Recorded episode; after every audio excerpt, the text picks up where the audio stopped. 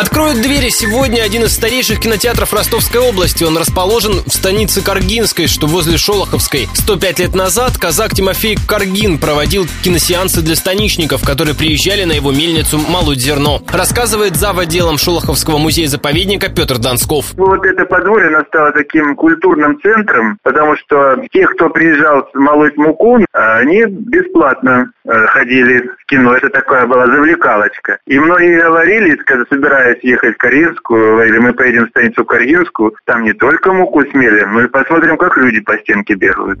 По словам старожилов, развлечение пользовалось у местных большой популярностью. Посетители небольшого достатка покупали дешевые билеты на дубовые лавки в первых рядах. Более зажиточные казаки сидели на венских стульях, ну а верхнедонской бамонт смотрел немые фильмы «Цыганка Аза» или «Гибель Титаника» в ложах. Они располагались по сторонам кинобудки. Внутреннее убранство кинозала постарались восстановить в историческом виде.